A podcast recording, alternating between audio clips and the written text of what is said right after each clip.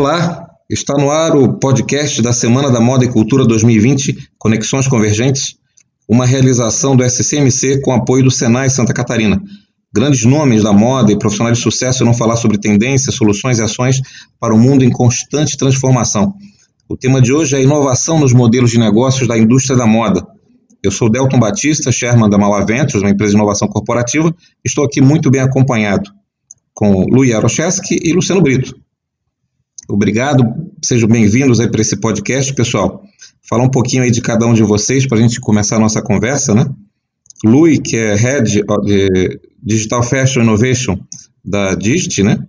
O Lui possui background em design da moda com mais de 10 anos de experiência nos mais diversos aspectos da indústria da moda. Fundou uh, a sua marca própria, Aerochesk, em 2013 e apresentou coleções nas semanas de moda de Viena, Vancouver, São Paulo e atualmente está comprometido com a transformação digital dessa indústria, atuando como embaixador de inovação em moda 3D na DIST, onde atua como consultor de transformação digital 3D para as maiores marcas de luxo do mundo.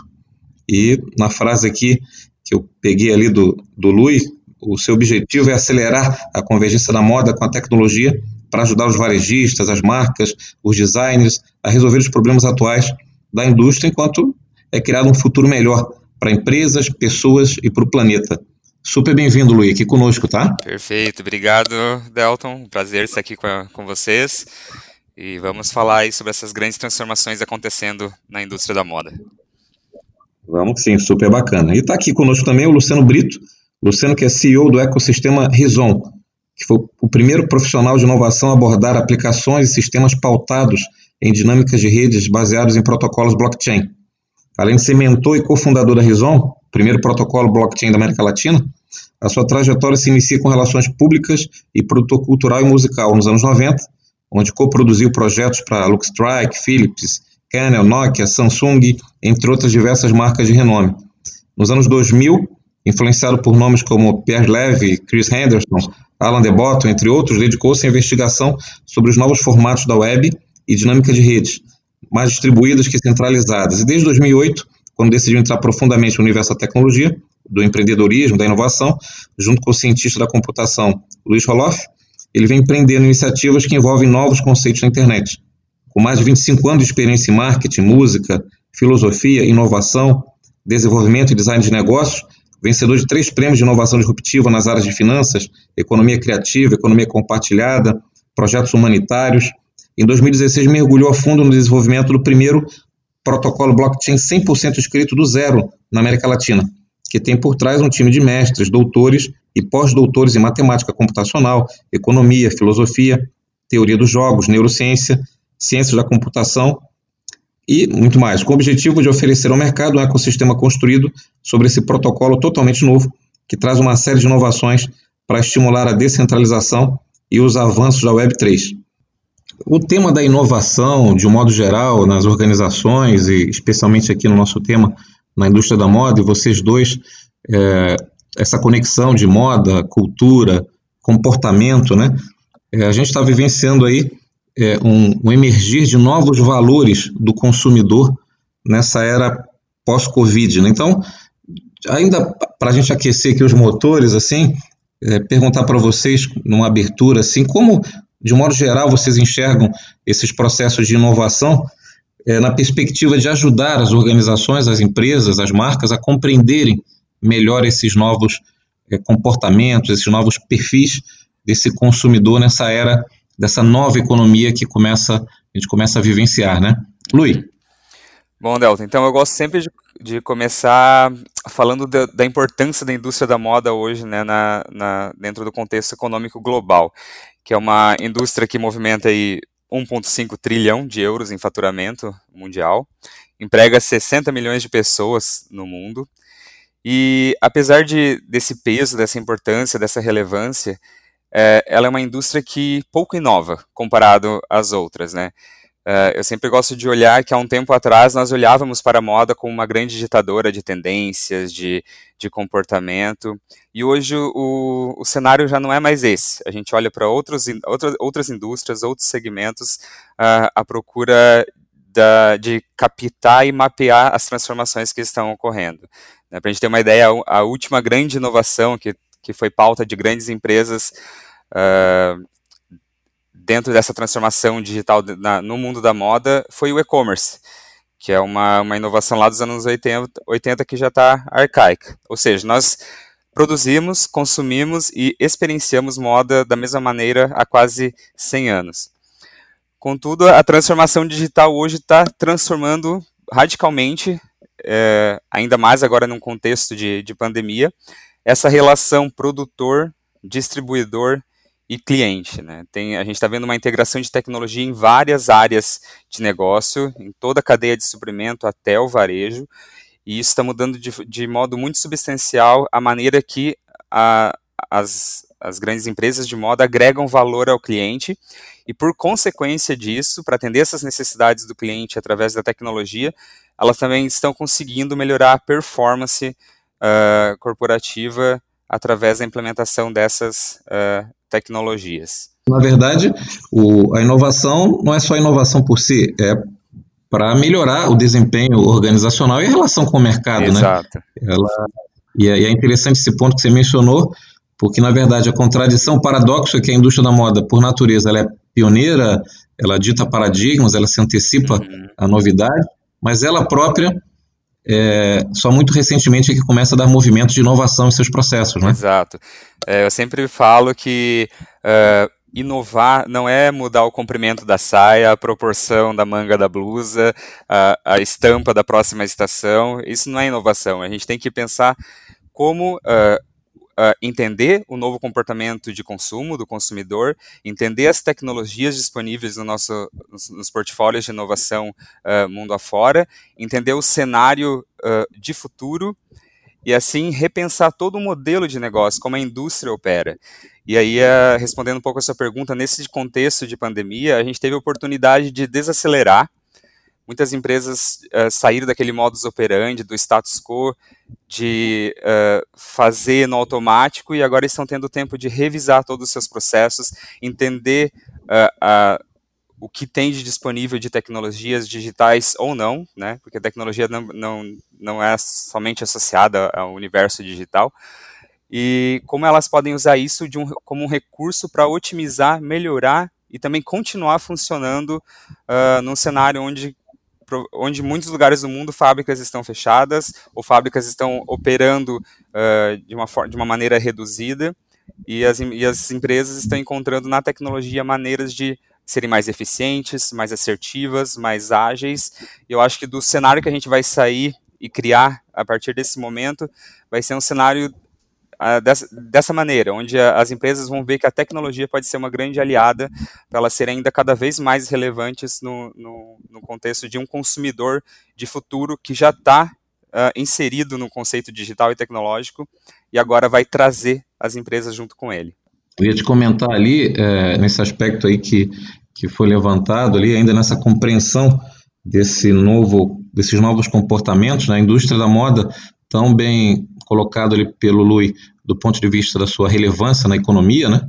É, mas ela tem muitos desafios, né? O, o desafio da sustentabilidade, o, um consumidor que tem é, novos valores, novas exigências, né? É, alguns indicadores mostram que a compra mundial de roupas aumentou 60%, mas a maior parte é, das peças fabricadas é, vão para o lixo em menos de um ano, é, o consumo, a emissão de poluentes, o consumo de água, é, o respeito à natureza, enfim, são o desafio dos próprios processos têxteis, industriais, o consumidor mais exigente por empresas que têm um compromisso do, do emergente conceito de capitalismo consciente, né, de olhar o impacto da organização para a sociedade como um todo. Como é que você, é, que tem navegado aí por esse universo aí de, de inovação, né, é, tem percebido é, que as organizações podem responder a essas novas exigências desse consumidor, né? Ah, bacana, bem colocado, Nelton.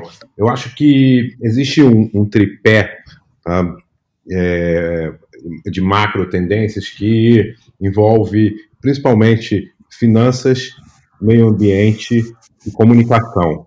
Eu acho que a moda, de forma bem peculiar e particular, bebeu da fonte de, de, do que a gente chama de semiótica, que são é, o, a ciência dos signos, de forma muito contundente, do ponto de vista de é, se apropriar disso para criar essa noção de felicidade através do consumo exacerbado, esse consumo muito intenso, esse consumo de é, é, um tanto descartável, né, como você mesmo apontou. É, contrapartida, é, até mesmo nesse pe período de pandemia, você vem à tona um, um modelo que é, expõe suas fragilidades, a, a ponto de é, entender que a indústria da moda ela pode ser uma das mais afetadas agora nesse momento, nesse modelo que a gente vive até então. Correto? Uhum. Contrapartida, a gente tem desafios que, que é o outro tripé, que são ambientais e sociais também.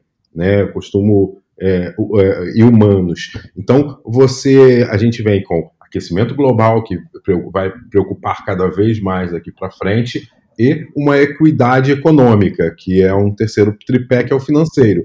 Então, é, eu acho que vai ser inevitável que a moda se aproprie de preceitos com preços transparentes. Aí você vem com a tecnologia para que, quando você está comprando uma roupa, você saiba em tempo real e até mesmo pague direto para todos os agentes da cadeia. Desde a costureira que está lá no Camboja, ou na Bolívia, ou no Brasil, e você sabe que você está pagando um preço justo para ela e ela não está sendo é, é, tratada como análogo a, a trabalho escravo. Ao mesmo tempo que você está vendo a procedência daquele algodão, dos insumos que estão na roupa, também de forma é, inviolável e com uma, digamos, rastreabilidade ao longo da cadeia que comprove essa origem e procedência daquele produto que você está consumindo. Então, é, é, essa é uma leve pincelada de, é, é, de formas como que a gente pode se organizar no futuro, que, que traz à tona essa, essa preocupação que a gente tem com o, ser humano, né, o social e o ambiental, em primeiro lugar. É, a comunicação ela vai ter que mudar completamente, porque fica é, é, é a gente está desnudando o modelo vigente econômico global e ainda por cima você tem essas questões financeiras que a gente vai ter que começar a distribuir de forma mais econômica o, o, o capital. E, mas não é, é, da forma como provavelmente os, os economistas é, ressaltam que é de vamos tirar de um e dar para o outro. Não, vamos co começar a construir uma, um, um, ecossistema mais equilibrado de finanças, onde as pessoas ganham de forma justa por aquele trabalho. Então, esse é, é meu ponto de vista é, a nível de é, macro tendências, o que pode é, vir aí no, no, no porvir. Legal, na verdade a gente está falando que essa moda desse futuro presente, desse futuro que está sendo construído agora, é uma moda cada vez mais sustentável, transparente, ética, democrática, né? no sentido da nova relação de produtos, marcas com, com os clientes, né? É, e o impacto dessas novas tecnologias, impressão 3D, robôs, inteligência artificial, big data, as mídias sociais, a realidade aumentada, temos aí a nanotecnologia, temos a biotecnologia, temos o blockchain, né? tudo isso é, é como fator colaborativo para essa reinvenção é, da indústria. Né? Eu queria explorar um pouquinho o que o Lui é, é, comentou, quando a gente fala é, muitas vezes de inovação na indústria da moda, é, cai um pouco, muitas vezes, para a lógica do produto, né? como o Luiz mencionou, uma lógica de, é, de fazer um, um, design de produto né? É, melhor e, e pioneiro e, e impactante, mas eu queria explorar um pouco mais assim com vocês essa amplitude da inovação em toda a cadeia da indústria da moda, né? Passando pelo, pelo design, sim, pela construção das coleções. Hoje existem startups que é, democratizam até o acesso à informação que antes era muito restrito àqueles grandes corredores da moda, né? É, Paris, Nova York, levando tendências por algoritmo, por big data, para pequenos fabricantes ou marcas novas, né? É, a inovação na, na, no calendário de coleções, nos tempos de produção, na própria cadeia de fornecedores, como o Luciano é, é, mencionou aqui, na inovação nos processos comerciais, não só no ponto de venda é, e na experiência do consumidor, mas também no processo de relacionamento com as áreas de vendas, com agentes autorizados, representantes comerciais, lojistas. É, a inovação na, nas entregas do processo de transporte de materiais, de logística propriamente dita, né? Eu queria que vocês discorressem um pouco mais dessa inovação de, impulsionada pela tecnologia, mas também a inovação é, é, de modelo de pensar, de agregar é, outros insights externos, né? A indústria me parece um pouco, dá para se dizer que é uma que ela ainda tem uma lógica de impor é, ao mercado as, os seus caminhos e de ouvir, de estar pouco aberta é, a influências externas? O que, que você acha, Luiz? É, eu, eu, sempre falo assim, que a, a moda ela é o reflexo do espírito do tempo, do zeitgeist que está é, dirigindo toda a sociedade na, na, naquele momento histórico. E hoje, os grandes drivers da, da, da sociedade em conjunto é sustentabilidade, uh, solidariedade também, e uh, esse uh, humanocentrismo, a gente olhar para o consumidor, para as pessoas como centro das coisas, seja o centro dos, dos negócios, como também o centro da, das inovações tecnológicas. E quando a gente ainda fala de sustentabilidade, a gente tem que olhar que a indústria da moda ela tem vários problemas que tocam na, na, né, nesse ponto. E daí trazendo um pouco para a minha trajetória de transição de fashionista para fashionauta, para alguém que estava uh, lá na frente das passarelas, para alguém que está, através da tecnologia, tentando achar soluções para resolver esses problemas da moda, eu levantei um ponto para começar a trabalhar, que foi a overprodução, a produção exagerada dentro da indústria da moda que é justamente isso que estava uh, mencionando, de que hoje a moda, por exemplo, a gente produz muito mais do que é consumido. E, e por que, que isso acontece? Né? Porque a gente está nesse uh, nessa forma automatizada de uh, fast fashion, de pro produzir produtos baratos em quantidades absurdas, sem pensar no consumidor, e depois a gente empurra esses produtos para o consumidor. E a gente tem que pensar numa nova lógica. Em vez de ser uh, brand push, das empresas empurrarem coisas para os consumidores, o consumidor ser o driver de desejo para as marcas. Então, como é que a gente pensa em reestruturar toda uma indústria que foi aparelhada por anos para produzir produtos massificados, né, uh, em grandes quantidades. Como é que a gente transforma ela para produzir produtos que, que eu vou produzir uma roupa que eu tenho certeza que ela vai encontrar um lugar precioso, valioso no guarda-roupa do cliente e eu não vou precisar fazer liquidação, eu não vou precisar queimar esse estoque parado, jogar fora em, em lixão, que a gente está vendo aí várias notícias de grandes marcas de luxo, inclusive no mundo, no mundo, no mundo todo, uh, eliminando suas peças sem antes mesmo de, de chegarem no consumidor final. Uh, e eu fui ver que a tecnologia está aí para a gente ajudar e atingir esses objetivos de reduzir o impacto da indústria da moda no ambiente e fazer limpar um pouco o nome da indústria da moda, que hoje é a indústria que mais uh, polui no mundo. E aí eu comecei a ver toda essa, essa cadeia produtiva da moda, onde que eh, eu consigo olhar a, a, o modo que é feito hoje, que é feito de forma ineficiente, analógica, usar a tecnologia e otimizar isso. Uh, e um dos pontos que eu vi e a, comecei a aplicar no meu modelo de negócio, e é hoje o que a gente trabalha dentro da Digit, junto com as, com as maiores marcas de luxo do mundo, foi o processo de criação e modelagem 3D, que é um exemplo da cadeia produtiva 4.0, da, da quarta revolução industrial, que já há, te há tempos era praticada por arquitetos, designers de carros, Uh, e a indústria da moda só recentemente começou a olhar para esse tipo de tecnologia.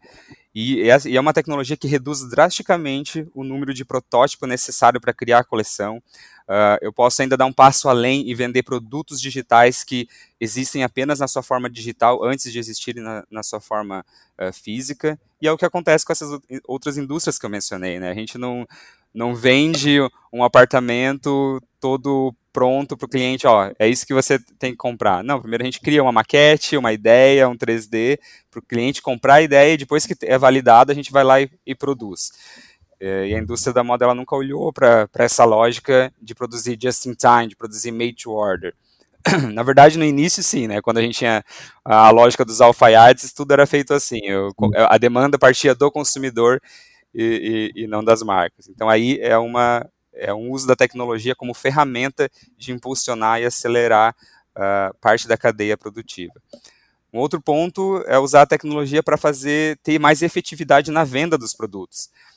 E aí a gente vai falar das novas tecnologias que melhoram a previsão, das previsões de demanda, né, os, uh, o surgimento dos algoritmos que fornecem uh, distribuição de probabilidade de volume de demanda, que permite discussão mais direcionada aos riscos da, da atividade, e por conse consequência o mapeamento do perfil de compra do cliente, que agora, como o meu cliente está conectado nos meios digitais, ele está interagindo com a minha empresa, com a minha marca, por meios digitais, eu consigo mapear o perfil de, desse cliente através do cruzamento de dados, informações que, e questões relevantes sobre consumo uh, em tempo real. Enfim, a tecnologia ela vai se entrando em, de ponta a ponta, desde a da concepção da ideia de produto, através dessas novas uh, tecnologias de gerenciamento de coleção em nuvem, uh, conectar os meus, meus, fornecedores de forma descentralizada, deslocalizada, de forma global. Né? Eu não preciso estar fisicamente aonde o meu, o meu fornecedor produz a matéria para eu, eu conseguir uh, produzir meu produto. Eu consigo criar Sim. produtos em, em, em 3D, colocar esse produto em novas imersões, novas realidades de realidade virtual, realidade uh, aumentada e trazer uma experiência extra uh, para o novo consumidor de até de consumo que ainda para nós que somos aí é, milênios, ainda estamos nessa transição, é uma coisa que talvez pareça um pouco ficção científica, mas para as novas gerações, essa vida fluida entre o físico e o digital já é uma realidade inata. A gente vê marcas lançando coleções exclusivas para jogos, uh, então tem marcas faturando, chegando a faturar bilhões com skins para avatars, para as nossas identidades digitais. Então é um retooling, é uma maneira das marcas de moda a, a, criar um canal de, de faturamento que vai além do produto tradicional de vestuário físico. Então, é trazendo novas uh, possibilidades de consumo para o consumidor através da, das tecnologias. E tudo isso é o, o objetivo máximo, o objetivo final, tão, tão, tanto meu pessoal quanto uh, por consequência da, das tecnologias e da, no, das novas demandas do consumidor, é a redução desse impacto ambiental que a tecnologia como aliada para a otimização desses meios de produção e a redução de todos os gastos evitáveis dentro do ecossistema corporativo, né, dentro dos ecossistemas da, das empresas, né? até no, na ponta, no varejo, ela está aí para deixar tudo de forma mais eficiente e a gente ter certeza que todos os produtos que a gente produz encontre esse lugar valioso e precioso dentro do guarda-roupa das pessoas e a gente não tenha o consumo desnecessário. É, essa tendência de organizações enxutas, simples, de valor realmente, né? Você mencionou ali um pouco dessa essa, essa coisa interessante que é mais tecnologia para a moda ser mais artesanal, uhum. né? Para ela ser mais humana, mais conectada e, e ter mais é, talvez esse afeto, né? Uhum. Re reconectar esse afeto com seus consumidores. É, você falou aí bastante sobre essa questão da sustentabilidade, Luciano trouxe a questão da, da, da transparência, né? A pesquisa da, da, do movimento Fashion for Good aponta que um em cada três consumidores é, hoje no mundo já toma suas decisões de compra levando em consideração se a marca é saudável do ponto de vista ambiental. É, e uma pesquisa da Deloitte, que ouviu mais de 10 mil pessoas em 36 países, é, apontou que três quartos dos empregados nas faixas de 24 a 35 anos, que é essa nova geração que você mencionou, né, acredito que empresas podem e devem ajudar a resolver os problemas e os desafios sociais, ambientais e econômicos. E espero que os seus líderes ajam proativamente para causar impacto positivo. E aí eu, eu, eu levanto a reflexão, Luciano, é, como conciliar essas demandas, esse, essas novas exigências é, junto a essa indústria da moda com o aspecto econômico, rentável, no final do dia, é, as organizações têm que ser lucrativas, né? Eu gosto numa frase do Movimento Capitalista Consciente que diz que o objetivo de uma que as pessoas é, é, não vivem sem comida, mas não vivem só de comida, né? E comparo que as empresas é, não vivem sem lucro, mas não pode viver só de lucro, né? No entanto, esse aspecto econômico, esse entendimento de que sustentabilidade é uma conciliação de ambiente, sociedade e economia, né, é o que emerge como de mais moderno. Né? E você mencionou esses aspectos é, de financeiros, econômicos, de resultado. No final do dia, como fazer com que as organizações atendam essas expectativas e sejam lucrativas e agreguem valor para os seus investidores, para os seus acionistas, mas também para todos os, os stakeholders. Né? Como é que você tem enxergado esse papel, é, especialmente do, de, de, tecnologias disruptivas como blockchain? Né? Ah, bacana, é, é bem apontado. O, eu acho que existe um, um uma é, só certeza, tá? A nível de finanças desse ponto de vista, é que precisa é, eliminar intermediários. Não tem jeito, porque é, a cadeia, né, qualquer cadeia produtiva ainda no mundo, ela é muito intermediada. E esses intermediários desnecessários que é, colocam os preços para cima. Então, quando você é, consegue, através da tecnologia, é, colocar as partes em contato direto dentro de um ambiente organizado, é onde você consegue cortar esses intermediários necessários, cair os preços drasticamente e, ao mesmo tempo, você sobrepõe com uma outra camada é, esses aspectos de entrega de valor é, de forma mais abrangente, né? social, ambiental. Então, eu acho que as pessoas, de uma forma geral, é, apesar de existir uma é, discussão é, é ainda é, muito prematura nesse, nesse sentido, de que as pesquisas de fato falam que a geração é, Z, né, essa geração que está vindo aí, ela é mais consciente, ela exige um posicionamento das empresas, ela opta por marcas que não têm trabalho escravo, entre outras coisas, ainda é prematuro. Talvez isso seja é, um pouco da boca para fora, mas a gente, é, como um bom otimista e acredita que é, inevitavelmente com os problemas e, e, e que virão a, a, níveis ambientais, as pessoas vão ter que ser assim de forma inexorável.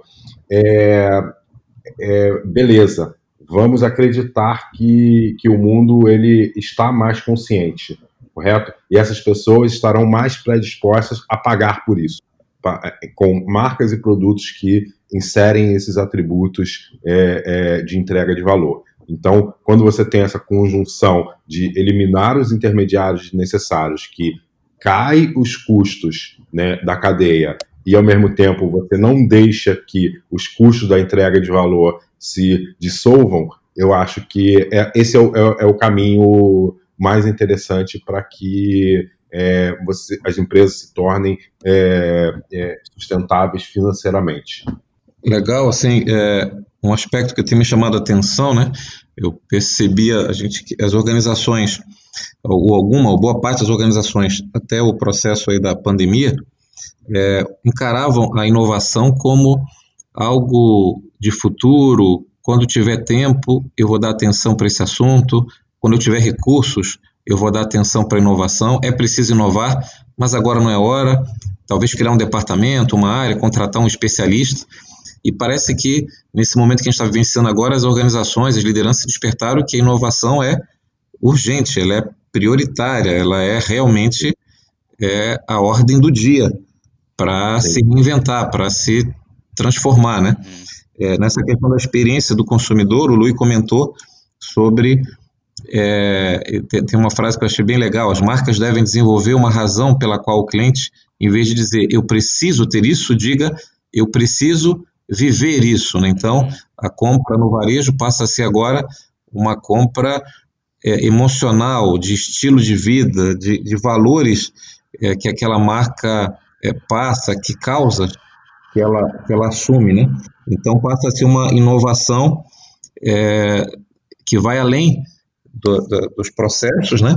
Mas também na, na forma como é, repensar esse relacionamento com o público. Uhum. Então, é, Lu, eu queria te ouvir um pouco sobre como é, você percebe que essa inovação, é, de fato, está hoje na mente dos líderes e dos profissionais é, da área da moda e o quanto que ainda é tratado como algo que pode ser adiado para um momento mais oportuno? Uhum. É, hoje inovação não é mais um nice to have, né? ela é um must have. Ela precisa ser, além de parte essencial dentro da, das corporações, ela, ela, ela, precisa ser constante e não apenas um laboratório de experimentos dentro da, das empresas. E porque justamente as marcas elas precisam enxergar que oferecer uma experiência de compra encantadora, de forma dinâmica e ágil, é essencial para entender o, o, perfil do novo, do novo consumidor, do novo cliente.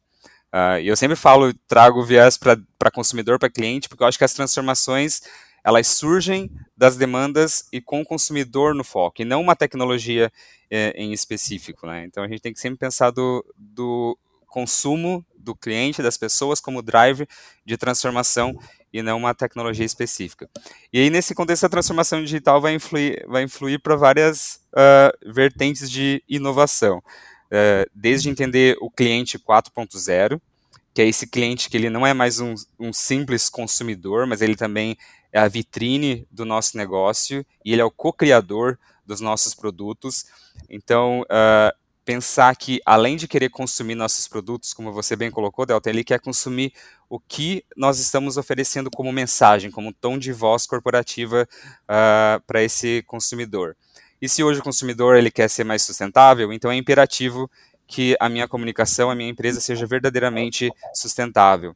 Uh, se a gente vai falar de diversidade, a minha empresa tem que uh, viver isso, falar disso.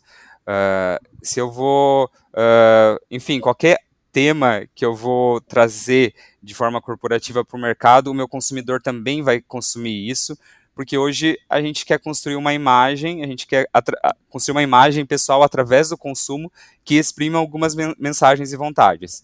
E, e, e, esses valores têm que ser entregue também como um produto, algo produtizável também pelas marcas, né? E, e há essa busca de experiência de compra uh, dinâmica e satisfatória que seja sem atrito do início até o pós-venda, né? Então a gente tem que colocar o cliente como o centro de, do, do, do, negócio e não mais parte do, do de um processo corporativo. Né? Então entender como engajar com novas gerações, com o nosso mercado, com o nosso público-alvo, uh, pensando também aí como a transformação digital vai influir para agilidade e eficiência da, das tecnologias aí de inteligência artificial, que acessa, processa e analisa volume astronômico de dados, fazendo com que a, a venda se torne muito mais assertiva e as recomendações muito mais personalizadas. Porque hoje a gente já está acostumado a entrar no Netflix e no Spotify e tem um ambiente lá que parece que é muito exclusivo nosso, porque nós temos os nossos gostos musicais uh, expostos ali, Uh, recomendações, uh, sugestões com base também no nosso comportamento digital. A gente entra na internet, uh, a gente começa a ser bombardeado de informações e produtos que são direcionados ao nosso perfil de consumidor. Então a gente está entrando num ambiente onde a tecnologia está criando um cenário que o consumidor ele é Deus do seu próprio universo de consumo. Então eu prevejo aí que num futuro não muito distante a gente vai entrar num ambiente de varejo tanto digital quanto físico, e o ambiente vai se adaptar àquele consumidor específico. A vitrine vai oferecer produtos uh, direcionados ao perfil daquele consumidor. Se eu estou numa, numa, cidade que, que, que chove muito, uh, Uh, eu, o, os produtos ali vão ser uh, de acordo com essas condições climáticas, com as intempéries que eu estou inserido. Uh, e aí é, e a gente fala de, de uma transformação digital que está influindo cada vez mais para personalização.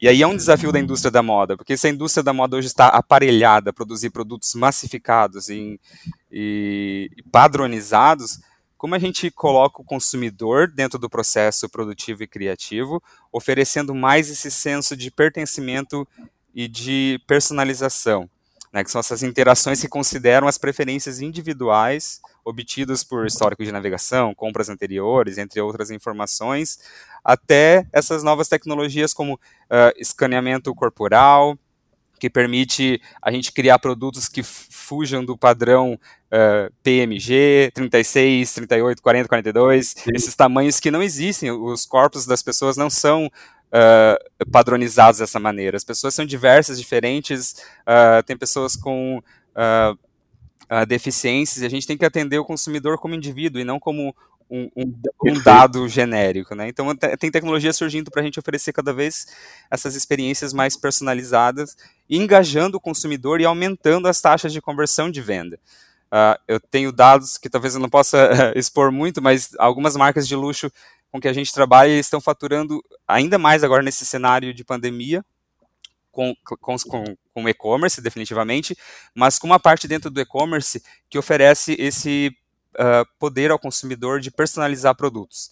Então, pense numa bolsa de uma marca de luxo que o consumidor ele, ele consiga mudar o material, inserir seu nome, mudar o aviamento, o trim que está nessa, nessa bolsa, nesse calçado, nessa roupa, e ter um produto que ele, que ele é criador daquela, da, da, daquele, daquela matéria. E, aí, e a gente Sim. fala dessa nova geração que é pro summer, que ela é um consumidor criador que é a geração dos influencers que estão gerando conteúdo hoje para as marcas. Hoje não faz muito mais sentido uma marca criar um conteúdo a partir dela, ela tem que co-criar esses, esses conteúdos junto com, com a geração que está aí na internet, que é uma forma muito mais econômica, né, financeiramente para a empresa, Uh, como é uma maneira de a gente utilizar o nosso consumidor como vitrine uh, do nosso negócio e de uma maneira que diversifica muito mais o, uh, o, o, tom de voz. A gente está falando com pessoas reais que estão comunicando os seus desejos verdadeiros para o seu universo de influenciados. Né? Então tá aí a tecnologia se abrindo várias possibilidades para a gente enxergar não como um olhar pessimista, como ah, a tecnologia vai substituir o fator humano, a tecnologia vai fazer a gente ficar cada vez mais frio, mas não, eu acredito que ela vai potencializar e colocar todos os nossos anseios, as nossas necessidades uh, no centro do, dos motivos de fazer as coisas. Então eu vejo de forma positiva como o futuro aí como um mar de possibilidades. É uma acelerada transformação digital que em breve a gente vai olhar para trás e vai se perguntar, mas não era assim?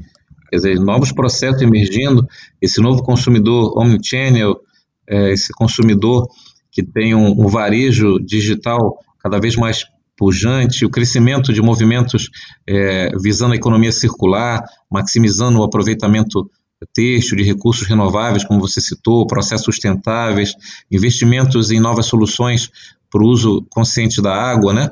É, novos tecidos recicláveis. É, eu, eu nesse, nesse tema que, de transparência e de sustentabilidade ali, que o Luciano também levantou muito fortemente, é, eu lembro de duas experiências que eu vi de marcas de moda nos Estados Unidos. Uma que coloca no seu portal, no seu e-commerce, é, opções de, de preços de produto. Uma primeira opção, primeiro que essa marca ela abre todos os custos e todas as suas despesas, o valor que paga para cada fornecedor, para a mão de obra é, é de remuneração de, de cada colaborador, ela de forma transparente expõe todos os custos de um determinado produto insumos, mão de obra, impostos, e dá para o consumidor três opções de preço. Se ele quer pagar por aquele produto apenas o, o custo absoluto de produção, se quer pagar um segundo preço um pouco maior, que leva em conta é, uma margem de lucro, uhum. ou se pretende pagar algo ainda maior, que leva em conta um valor de reposição daquele produto e renovação de produto. Ou seja, é um novo ambiente, um novo nível de transparência. Né? Uhum. E uma outra marca de moda dos Estados Unidos que eu conheci, que coloca uma possibilidade pela internet de, através de um vídeo, o consumidor ver na ponta final, é, ao vivo, a, a, fabricação, as costureiras trabalhando, o tecido sendo tratado. Então, ele pode online acompanhar o processo de fabricação da indústria da moda. Então, são dois exemplos de transparência é, é, maximizada, de transparência radical, vamos dizer assim, é, na demonstração de preços para o consumidor escolher se só quer pagar o preço de custo ou se quer pagar uma margem para que essa empresa continue desenvolvendo para ele novas soluções uhum. e uma transparência radical é, em mostrar ao vivo os processos de produção, a fábrica aberta. Então, são dois exemplos bastante de extremo, talvez de um futuro que possa ser mais frequente da, daqui por diante. E nesse sentido, Luciano, te pergunto das suas experiências de aplicação de blockchain em cadeia, né? é, da indú de indústrias, né? É, não só da moda, mas de outros segmentos.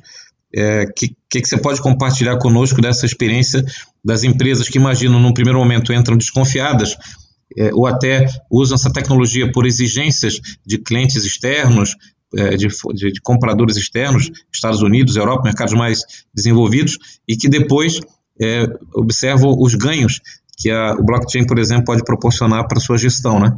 O, eu acho que é, em outras cadeias, principalmente, acho que a da moda ela está começando agora a identificar e está vindo à tona a importância de você ter esse processo é, que a gente chama de economia da honestidade é, mais, mais presente, né? Mas, por exemplo, em outros mercados, como a indústria de café, cacau e outras indústrias que escravizam muito e desmatam muito, é, os clientes como Alemanha, Japão, países mais desenvolvidos já têm isso como premissa fundamental. Eles não compram mais, não contratam mais, eles não fazem mais negócios né, com é, empresas que não consigam comprovar essa origem e procedência dos produtos e serviços. Então, é, e aí é, a possibilidade de você é, de digitalização ela é enorme ela, ela vem desde da, dos processos de finanças até os processos de, de né, da cadeia de supply. Então, é, quando a gente fala de blockchain, né, é, é muita gente ouve falar, mas é, é, fica confuso, porque tem um, um, um, arranjo tecnológico por trás, por mais que seja antigo, o, é, esse, esse arranjo ele é novo. Então, é, na prática, o que, que o blockchain faz? Nossas vidas elas estão se tornando cada vez mais digitais, o digital está muito presente, a gente está digitalizando tudo, e o blockchain foi o, o primeiro arranjo que conseguiu é, dar, é, de, digamos, é, veracidade escassez a um arquivo digital, em sua essência. Então, vou dar um exemplo. É, né, todo mundo aqui deve se lembrar do, do, do, Napster, né? Então, o Napster, ele, ele nos anos, final dos anos 90, foi uma revolução porque ele possibilitava, através de um software peer-to-peer, -peer, né, é, computação distribuída, você se conectar com máquinas, outros computadores pelo mundo para você baixar música. Você entrava lá no computador de uma outra pessoa, ele é, liberava a pastinha e você fazia um download daquilo. Só que quando você estava fazendo um download, você estava, na verdade, copiando aquela música, porque você ia ter a música, mas a contraparte ia continuar tendo. O blockchain conseguiu resolver esse problema é, para o dinheiro no seu primeiro momento. Então, ele de fato foi o primeiro que conseguiu, através do Bitcoin, criar o dinheiro digital escasso, porque se a gente fosse usar esse mesmo preceito da internet que a gente é, veio até aqui, é, que foi uma internet que criou uma miríade de replicadores, então quando eu, eu, mando um arquivo no WhatsApp, eu estou copiando. Quando aí você cria um conteúdo aqui, em segundos ele tá, ele proliferou, porque é uma série de cópias, né? E, e de, de, forma muito massificada. Isso impactou muito a indústria da informação, é, comunicação, compartilhamento, entre outras coisas. Só que com dinheiro, isso não pode, não, não pode acontecer, porque senão você cria, cria inflação. Uhum. Né? Então, a partir daí, começou a existir uma série de possibilidades, que é essa digitalização fiel. Então, vem temas como tokenização de ativos, que é que, que inclusive a moda daqui a pouco vai se apropriar também, que é você criar uma associação de algo no mundo real, tangível, com uma representação digital naquela quantidade que foi escolhida. E, e, e você não consegue mais replicar aquela quantidade. Então, o, quando você fala de rastreabilidade, que é onde você vai pegando é, é, registros, certificações e bota dentro dessa régua de linha do tempo, né, de eventos que acontecem, e você torna aquele processo ali inviolável e imutável, e quando chega na ponta, o consumidor, através de um QR Code, pode puxar aquele histórico, ele faz o output de diversos pontos de input. Nesses diversos pontos de input, é, é possível você fazer é, um monte de, de é, possibilidades, é muito rico esse ambiente, desde certificações, contratos, é, você jogar o, o, o, consumidor para outros canais. Então você brinca com essa coisa do omnichannel, é, você é, consegue colocar fotos, vídeos e, e, mídia para que o consumidor consiga é, é, é tangibilizar aquela, aquela origem e procedência do produto. Então, você tem é, é, muitas possibilidades, eu acho que vai crescer muito esse, esse mercado né, no ponto de vista de você ter uma máquina de coordenação que é, é seja mais confiável, seja mais honesta e seja, é, de fato, é, verossímil, né? Genial, genial. Pessoal, nosso papo, assim, fantástico, que conteúdo, que, que insights assim para a discussão de inovação, né? É, queria finalizar assim com vocês, assim lamentando, porque a gente poderia discutir um tema riquíssimo como esse, é, promovido aí de novo aí reforçando pela Semana da Moda e Cultura 2020, Conexões Convergentes, uma realização do SCMC Santa Catarina Moda e Cultura. É, obrigado demais aí pela presença de vocês. Como mensagem final, eu queria uma, uma breve, uma bem rápida mensagem de vocês, um olhar sobre o futuro da indústria da moda, é, tão é, é questionado nesse momento agora de, de, pandemia, os valores, muitas vezes atacado, muitas vezes um setor é, é que está sofrendo muitas é, pressões, questionamentos, né? mas um setor fundamental. eu gosto de uma, uma frase do Voltaire: não há nada mais fundamental do que o supérfluo, né? Como a indústria da moda é, ela agrega valor, ela melhora, ela é uma indústria que melhora o bem-estar, a autoestima, a afirmação, o empoderamento é, das pessoas, a identidade das pessoas na sociedade, né? Uma indústria que faz com que é, é as pessoas se sintam é, únicas, né? Isso é simplesmente mágico. É a economia da criatividade, é a economia de agregar valor. Né? Então, eu queria ouvir de vocês uma rápida mensagem sobre o olhar de vocês para o futuro é, da indústria da moda a partir da inovação. Começamos aí pelo Luciano e depois o Lui, né? Luciano. Ah, bacana.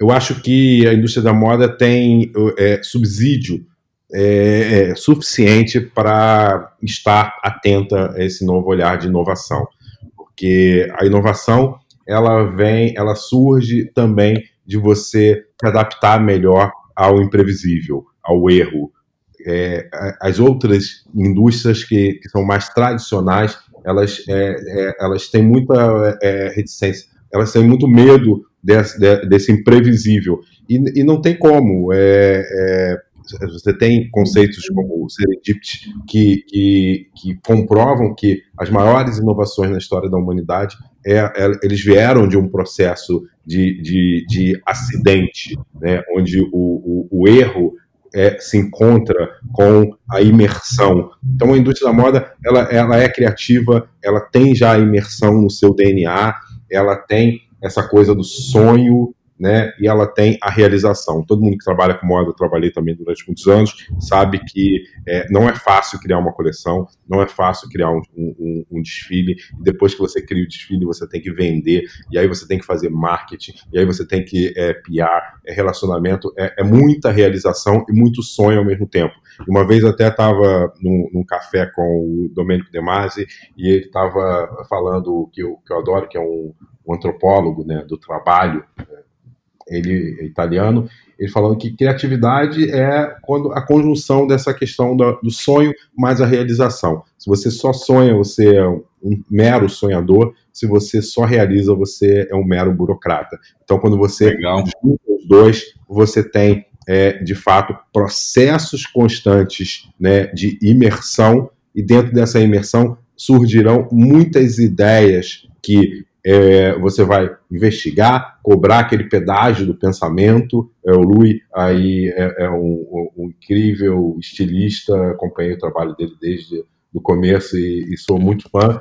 E é, ele, ele, sabe melhor que ninguém que nesse processo de criatividade dele ele vai investigando diversas hipóteses e ideias que às vezes, é, no momento de bifurcação, ela, ela é maravilhosa, mas ela compromete aquele trabalho. Naquele momento, você tem que jogá-lo fora. Mas, em processos futuros de imersão, isso cai como uma luva. E essas ideias que você teve que abrir mão no passado, e acontece esse acidente maravilhoso que é, é novas formas de você olhar moda, música, cinema, arte, design, economia criativa como um todo, e que está se espalhando para P&D, finanças, e o mundo está ficando cada vez mais rico com essa, é, é, com a, a, é, essa inter, a internet que é maravilhosa, que conecta todos e cria esse ambiente rico e esse arquipélago de, de possibilidades né, é, do ponto de vista de criação. É, então, eu acho que é, a indústria da moda é, vai começar a, a, a, se apropriar de forma mais contundente de todos esses preceitos. É, foi um prazer aí estar com vocês, muito obrigado. Valeu, Luciano. Luiz, seu olhar sobre o futuro da moda, futuro presente? É, atra através desse meu olhar de, do futuro da moda, eu quero também deixar uma, uma provocação de a gente aproveitar esse momento que a gente está hoje e olhar, abraçar a inovação como uma alternativa, uma solução para a gente corrigir muitas coisas que estavam erradas dentro da, dentro da cadeia da indústria da, da moda. E principalmente não olhar para as novas tecnologias como coisa de ficção, porque as coisas parecem ficção, mas só parecem, as coisas elas evoluem de forma exponencial e logo chega, chegam aí. E, e, se a gente não pegar a primeira onda, depois a gente se arrepende porque a gente já vai estar para trás, olhando para a tecnologia como uma alternativa de uh, solucionar a crise, que é o que está acontecendo muito hoje em dia. E, e, e, outra questão é colocar principalmente o consumidor no centro de tudo o que você faz. E, e não só o consumidor, mas o fator humano. A gente fala tanto de tecnologia e inovação, mas pensar que os seres humanos também são uh, a maior tecnologia que existe, né? São, a, são as, as, mentes, a criatividade, a emoção, o afeto, e é isso que, que, que move, uh, que dá o gatilho de transformações tanto corporativa dentro de, um, de, uma pequena, de um pequeno universo empresarial, quanto no macro, quando a gente fala da sociedade, dos anseios como uma comunidade global aí de um mundo melhor, cada vez mais sustentável. Então, tentar olhar sempre para o mundo que está acontecendo, para as novas gerações, esses novos anseios, e como sanar, com o uso da tecnologia, essas novas vontades, esses, esses novos desejos. E porque a demanda por inovação ela é real, ela é urgente em todo o mercado e, e quem decidir esperar para ver o que, o que vai acontecer provavelmente não vai gostar do cenário que encontrar, né? E a gente não precisa estar no Vale do Silício, a gente pode estar em Caruaru ou no Vale do, do Itajaí, em qualquer lugar que a gente esteja, a gente pode entender essas mudanças e, e ter coragem para agir diante das incertezas e olhar o futuro não com um olhar pessimista, mas com, a, com uma lente de otimismo pro, de um mar de, cheio de possibilidades porque a palavra transformar, transformação digital, transformação pessoal, uh, propósito, ela, são palavras que nunca estiveram tanto na moda, e todas as empresas e profissionais que perceberem que se não mudarem ra rapidamente, com certeza ficarão para trás, e que uma, uma peça essencial para essa transformação, ela, ela acontece quando a gente entende o nosso papel ne nela, quando a gente olha para o nosso entorno e reconhece quais são as ferramentas disponíveis, as ferramentas tecnológicas e como a gente vai usar isso para agir diariamente para um cenário mais eficiente, assertivo, inovador, próspero e otimista. É isso. Adorei participar também. Muito obrigado, gente. Obrigado. Bom, pessoal, que maravilhoso. Papo fantástico.